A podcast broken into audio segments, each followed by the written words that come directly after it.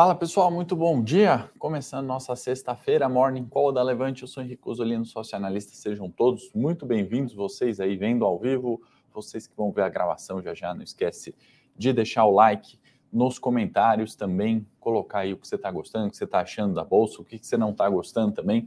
Importante a gente saber. Nessa sexta-feira, né, a gente tem dados importantes tanto no mercado chinês, Rússia, uh, alguns comentários sobre a Europa. Eu também vou fazer um balanço aqui da nossa temporada de resultados no cenário local. Né? Todo, todas as empresas, perdão, divulgaram resultados já, né? A gente já tem uh, temporada fechada, né? Do, do segundo trimestre, né? E aí a gente tem que justamente olhar, né? Quais setores foram bem, quais setores foram mal, cada uma das diferenças entre as empresas e justamente a partir daí fazer uma alocação, né? Pensando seja no longo prazo, no curto prazo, gerenciar risco a partir desses números que eu vou é, trazer aqui para vocês, comentar é, lá na pauta do cenário local, quando a gente chegar em Brasil e atualizar nosso saldo de investidor estrangeiro. Também tem notícia importante da Petrobras, então fica aí com a gente até o final. Vamos passar os mercados aqui. Xangai subiu 0,23%, índice Nikkei no Japão subiu 0,66%, Eurostox sobe 0,91%, S&P sobe 0,27%, WTI Brent petróleo recuando um pouco, né, 0,39, 0,33, tendência ainda de alta, né? Estamos nos 113 uh, dólares ali o barril, tá? Dólar futuro recuou ontem frente ao real, 1,29% e minério de ferro sobe 4 e 41%. Né? O que, que tudo isso tem em comum? Só notícia positiva, né? Melhor jeito de começar a sexta-feira é principalmente para os comprados, né? Mercado subindo, minério subindo, petróleo, apesar do recuo, ainda num patamar elevado, né? Então, se depender aí do humor, né, de abertura e fechamento Ásia e Europa, né? Bons uh, sinais aí para a gente começar sexta-feira na nossa renda variável a agenda, né, já para adiantar, porque no cenário local esvaziada nessa sexta-feira, fica mais por conta de dados de consumo, renda e confiança nos Estados Unidos. Né? Então vamos mais é, de cenário externo do que local, tá bom? Uh, partindo agora já para o uh, cenário externo, né? A gente teve dados chineses, né? Produção industrial que veio uh, queda né, em 8,5%, né, dados de abril, nessa né, comparação né, na, no, no, compilado anual, né, ou seja, dados fracos. Né, fazia muito tempo que a indústria chinesa ali não recuava tanto. Né, e aí, isso já era projetado pelo mercado por causa dos lockdowns né, e por causa de toda a questão uh, global de inflação, o cenário na Rússia, né, tudo isso foi já projetado. Né? Então, esse número vem mais para, acho que, na minha opinião, pelo menos, né, consolidar a, a queda dos mercados, né, do Bovespa, Nasdaq, S&P, o próprio índice Nikkei, Xangai, etc., né, do que propriamente trazer uma informação nova. Né? Então, era antecipação ali, dados fracos e dentro do previsto, é, quando a gente olha né, o lucro na indústria chinesa, tá? Circula também algo no radar, né? Calote russo novamente, né? Pergunta aí, temos juros de dívida russa vencendo novamente, né? E como foi é, um pouco depois, né? Acredito que uns 15 dias depois da, da, da guerra ter começado, né? Rússia e Ucrânia, a gente teve né, essa preocupação em pagamento do calote russo, né? Vamos observar, roda o cenário aí das, das mesas, né? Essa questão do possível, né, calote russo seria o primeiro calote, né, do país, caso acontecesse, né? De novo, acho que não vem esse calote, né? Não vem essa preocupação. Em algum momento aí tem sempre uma solução, né, nesse sentido. Pelo menos foi o que aconteceu cerca aí de uh, 30 dias atrás, mais ou menos, tá? Uh, e no Japão, né, a Nippon Steel que reforçou, né, uma siderúrgica importante, uma das maiores do mundo, acabou reforçando né, o aumento de preços. Né? Ela falou o seguinte: minério, é, independente do preço do minério, cenário de inflação, questão global né, de, de choque aí de oferta e demanda, não tem o que fazer. sinto muito, vamos repassar preços, vamos subir preços. Né? Com isso, né, não sei se alguém investe em siderurgia aqui no cenário local, né, a gente teve um reflexo de um aumento do preço né, das ações. Acho que esse comentário moveu os mercados ontem, tende a mover hoje também. Queria compartilhar com vocês, porque saiu ao longo da finalzinho da tarde de ontem, né? E isso faz com que, né, se tem um repasse de preço, né, da, da siderurgia, né, se a Nippon Steel vai repassar preços, coitado dos consumidores, né? Vem mais inflação, mas uh, segundo a Nippon Steel, ela não vai reduzir a margem dela por causa da situação, né? Então, repasse de preços também aí setor de siderurgia e mineração, acho que isso influenciou positivamente nossas ações. Vamos ver se se sustenta isso no curto prazo, tá? Então, o cenário é, externo, basicamente hoje é isso, né? A gente esvaziar no cenário local. Uh, tem dados aí de balanço que eu trouxe para comentar com vocês, para a gente fazer esse fechamento da temporada de resultados. Já vou falar e o fluxo gringo, tá? Deixa eu só dar um bom dia aqui para a galera toda. O Rafael, o Gilmar, o Alexandre que está elogiando a operação de via, o Rafael falando que pegou 23%, mas está ótimo, o Alexandre 80%. Parabéns, pessoal, pela operação, foi muito boa, né? Mesmo. É isso aí. Uh, sejam todos muito bem-vindos. Não vou falar o nome de todos, estou lendo aqui os comentários. Juliana, Marco, Fabrício, muito bom dia. Bruno, Volney, Adriel, Volney está de volta aí nos nossos morning calls. Thelma, bom dia. Maria, bom dia. Desculpa aí, não vou falar o nome de todo mundo, mas sejam todos muito bem-vindos, tá, pessoal? Obrigado aí pelo tempo. Se está gostando do conteúdo, dá um curtir. Tem um balanço aqui geral de empresas para fazer de temporada de resultado. Acho que vai ser bem legal, acho que vocês vão gostar. Para resumir, né, todos esses dados que a gente viu uh, ao longo do, do últimos, dos últimos meses, né? Então, uh, antes também de ir para o cenário local, queria fazer um convite aí, um presente para vocês, relatórios gratuitos que a gente está disponibilizando, está no link da descrição. Produção, se puder colocar aí também no chat para a galera baixar. É, top 4 dividendos em dólar, né, segundo a nossa opinião aqui da Levante, e eleições 2022 estatais. Né? Quem quer saber mais sobre o tema, né? O que, que o Lula e o Bolsonaro estão pensando aí sobre as estatais, o que, que a gente pode esperar nesse cenário. Tá? O link está aí, é só você clicar, vai abrir uma página ali, você coloca o e-mail que você vai receber ou que você quer receber esse relatório. Chegando o e-mail para você em alguns segundos, é só clicar, você abre ali o relatório e se informa, tá? Pelo menos a gente colocou ali algumas premissas bastante relevantes, né? Não sei se alguém viu a última pesquisa da Datafolha também, né? O Lula ganhou é, ainda mais espaço, né? em frente ao Bolsonaro, independente disso, né, independente também da opinião, ou se vem uma terceira via, eu acho que é importante a gente se preparar e entender, né, frente às estatais, esse é o objetivo desse relatório, especialmente entender qual é o nosso posicionamento enquanto investidor, né, como a gente tem que esperar, o que, que pode acontecer, né, para isso a gente tem que ler e se antecipar antes, né, não adianta esperar a eleição e aí decidir montar a carteira de investimento. Né? Esse processo é contínuo e sempre antecipado. Né? A gente falou dos dados da China. Né? O que aconteceu hoje foi uh, uma demonstração do que o mercado veio precificando no último mês, certo? Então, fica o convite aí para os dois relatórios e para quem quer ou gosta de dividendos em dólar, também o outro relatório bem bacana, o time preparou aí com muito carinho e cuidado, presente aí para vocês, gratuito, obviamente, só baixar o link, tá bom? Bom, vamos para o cenário local, pessoal. Antes de falar do balanço das empresas, comentar algumas questões, né? Aquela é, votação do ICMS na Câmara passou, como a gente projetava, agora o problema é o Senado, né? Espero que passe, né? Provavelmente pode ter alguns entraves ali. Vamos uh, acompanhar esse processo, né? Influência direta no setor de gasolina, energia elétrica uh, e diesel também tá? Bandeira tarifária, né? A ANEL vai decidir hoje, né? Se permanece com a bandeira verde, espero que sim, né? Ninguém aguenta mais pagar caro na conta de luz.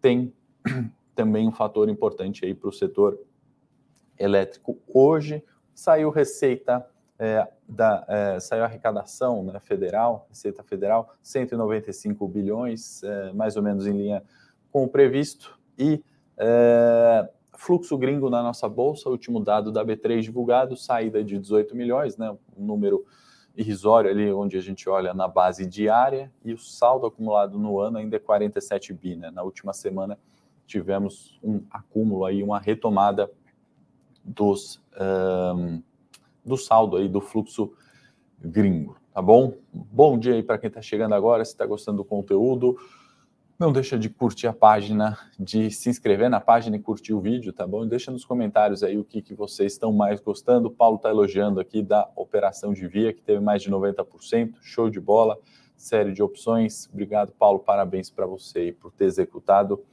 essa operação, tá bom? O Alexandre comentando aqui que o Datafolha está furado.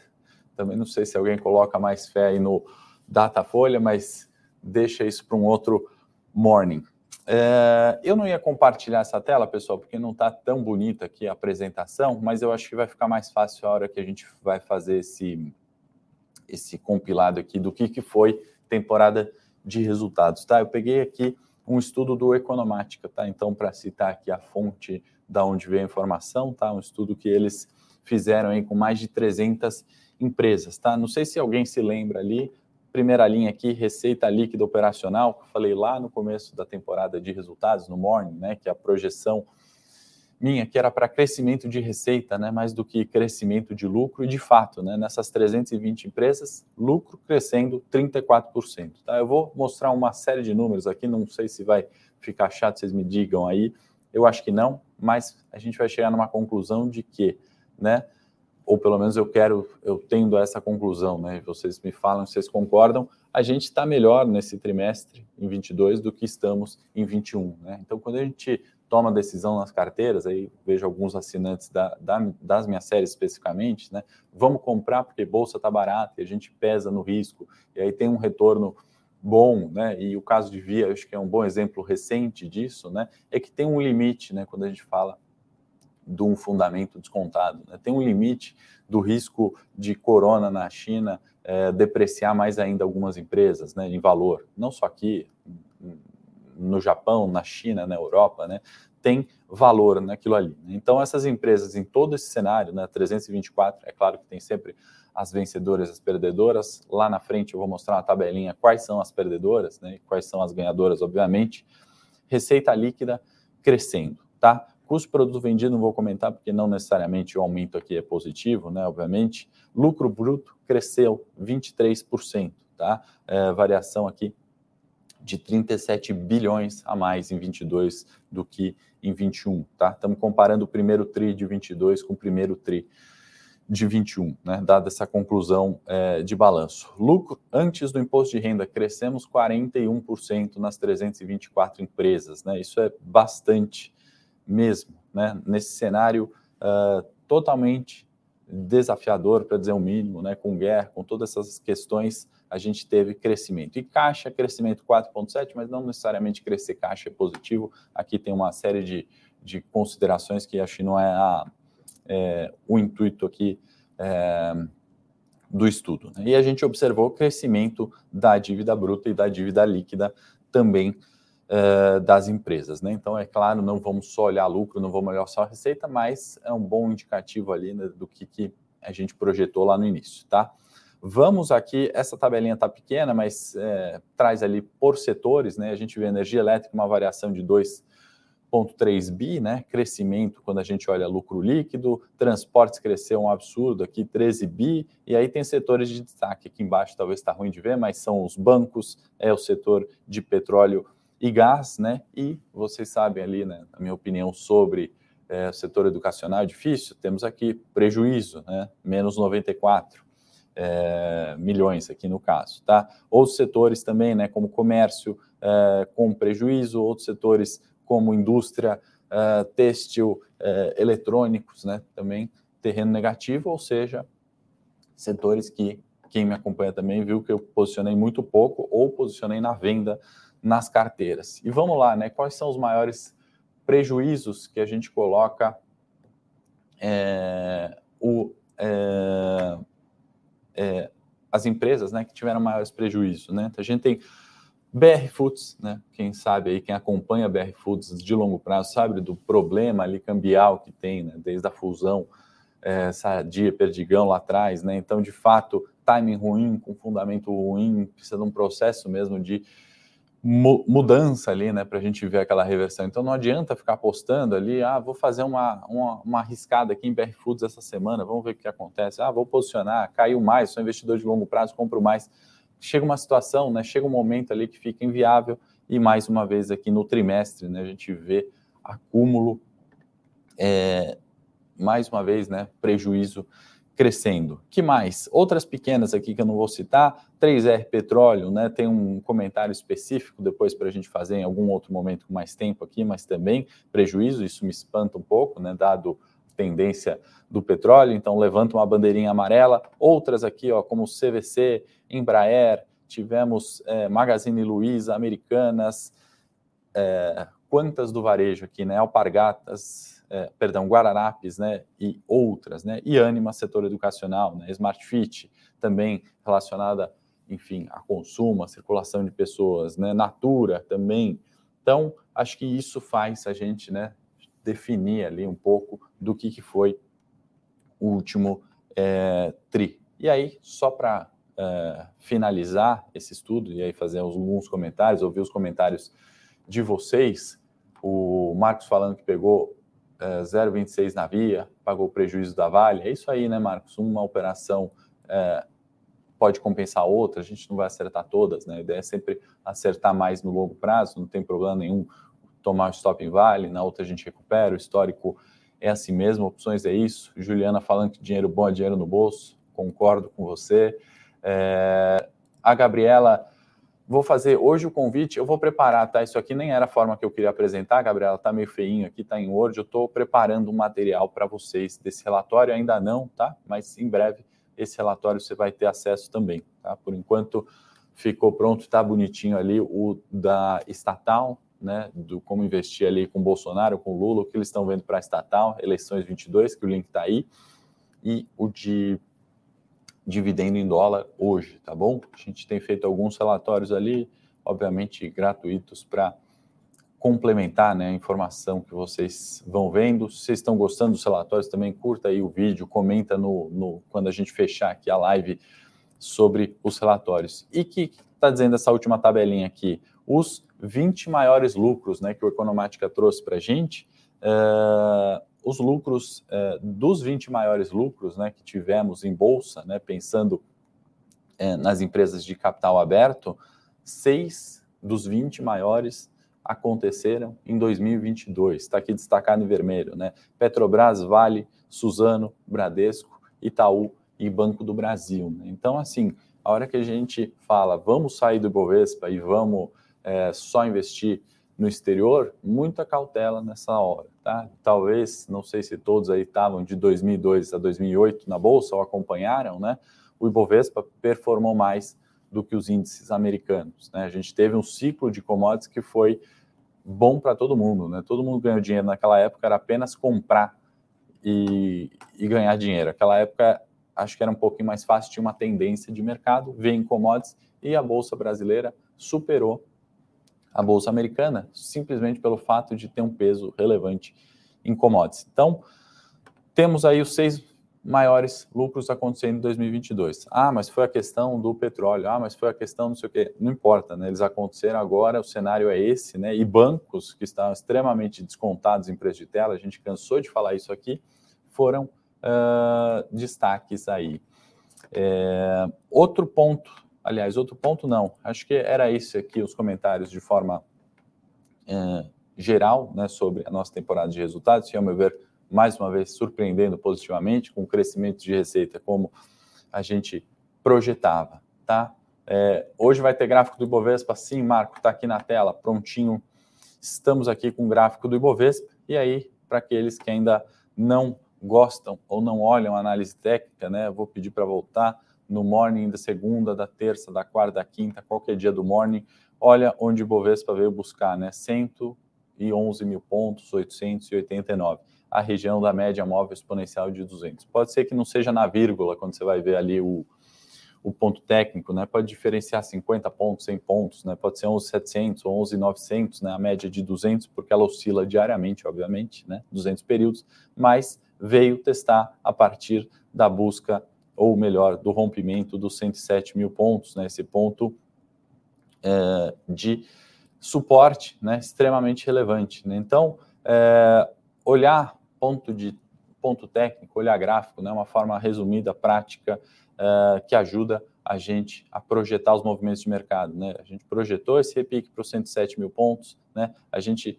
discutiu sobre a importância né, desse teste aqui, aquela quarta-feira péssima, né, de queda de 2,40 para a Bolsa, muito ruim, brigando no 107, e a partir do início da semana a gente falou, olha, acima do 107, a busca de um primeiro ponto, 111 e 800. Tem uma linha vermelha aqui que está de longo prazo, né? A gente vê quase todos os dias aqui 113 e 500 que foram tão importantes lá atrás no primeiro trimestre, né? Naquela briga entre Bovespa rompe 113 ou fica abaixo, rompe 113 ou fica abaixo.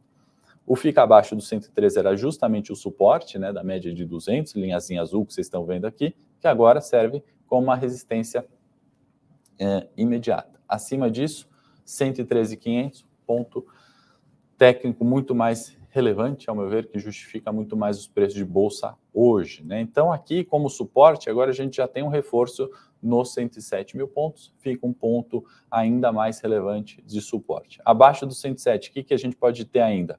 Não vamos descartar os 105 e 102 aqui, onde a gente volta e fala, né? Olha, a bolsa está barata, onde os assinantes sabem que eu venho aqui e exponho bastante na compra, né? Nessa semana expusemos também bastante na compra ainda ao 107, né? E aí quanto mais sobe, né, no curto prazo, a relação de risco retorno acaba não ficando tão interessante, né? E o mercado ele se move justamente sempre nessas tendências, né? Uma onda impulsiva, uma onda corretiva, uma onda impulsiva ainda maior, uma onda corretiva menor. Né? O que a gente espera é sempre esses movimentos da tendência. Né? Aquilo que eu falei, 2002, 2008, era um mercado que se movia assim o tempo inteiro. Né? Era tudo nessa base. Né? Toda onda impulsiva era maior que a última onda, né? ou pelo menos não rompia o último topo e fazia um novo topo mais alto. Né? Isso aqui, tendência de alta. Na tendência de baixa, ele se move da mesma forma. Né? Foi o que a gente pode ter não observado aqui nos 121 mil pontos no gráfico diário, né? Mas se a gente trazer um gráfico mais curto, 60 minutos, por exemplo, intraday, a gente vai ver exatamente o oposto dessa tendência de alta, né, que a gente colocou, uh, em movimentos de baixa, né? Então, ondas impulsivas para baixo, aí a hora que corrigir, ele corrigia um pouquinho menos, e aí fazia uma nova onda impulsiva para baixo, né? E assim ia, assim tantas vezes, né, quanto a gente quiser encontrar nos períodos gráficos topo menor que o anterior e fazia uma nova onda impulsiva para baixo. Essa tendência de queda, né? Nesse momento, parece, pelo menos nos 60 minutos, né, ficar muito mais claro a gente comparar com aquele movimento de longo prazo, obviamente, de 2008, do que uh, apostar contra isso aqui, né? Achar que agora Ibovespa vai furar os 102 mil pontos. Está lá embaixo, está muito longe, né? Não dá para imaginar isso. Dá para a gente imaginar um teste no 107. Isso é correto quando a gente olha sobre a ótica da análise técnica, tá bom? É, que mais? É, deixa eu ver se tem alguma pergunta aqui. O pessoal falando de outras operações ali do Fênix. É, gente, ações assim mesmo, façam as compras com dinheiro. É,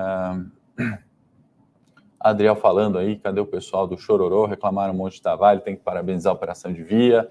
Adriel, foi minoria ali, foi minoria faz parte, às vezes a pessoa chega nova ali, né, não vê uh, o áudio, não vê o risco, se empolga ali com, com o mercado e acontecem fatos né, que não estão previstos no racional, né, mas faz parte. Podia fazer um relatório se vale a pena FGTS na privatização. Boa dica, Raniel. Vou levar para o time aqui para a gente elaborar isso disponibilizar para vocês. É um tema muito importante, né? Para quem não sabe, Eletrobras com a capitalização, com a privatização, pode reduzir é, participação do Estado e vai possivelmente liberar o FGTS. Inclusive, nosso analista Flávio Conde hoje vai estar lá na CNN é, gravando, vai ao ar na segunda-feira sobre essa discussão aí, Eletrobras no grande debate também. Então a gente só está nas estatais ultimamente. Né? A última vez fui lá, falei de Petro, defendi o petróleo, consequentemente a Petrobras naquela época.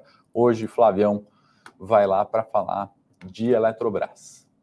Mas boa dica aí para gente. Show. É, bom, pessoal, deixa eu rapidamente também falar do dólar futuro, né? Então, aqui, enfraquecimento do dólar, outro dado positivo para o Ibovespa, né? Hoje só notícia positiva, né? Dá até medo quando a gente só fala bem do Ibovespa, né? Não estou falando que agora é bolsa 140 mil pontos, pelo amor de Deus, não me mal interpretem. Inclusive, vi agora que estourei o horário aqui, me empolguei nos estudos e na, na troca aí com vocês, mas espero que esteja bom conteúdo. Não esquece de curtir se tiver, senão o próximo a gente sempre faz mais curtinho, 15 minutos.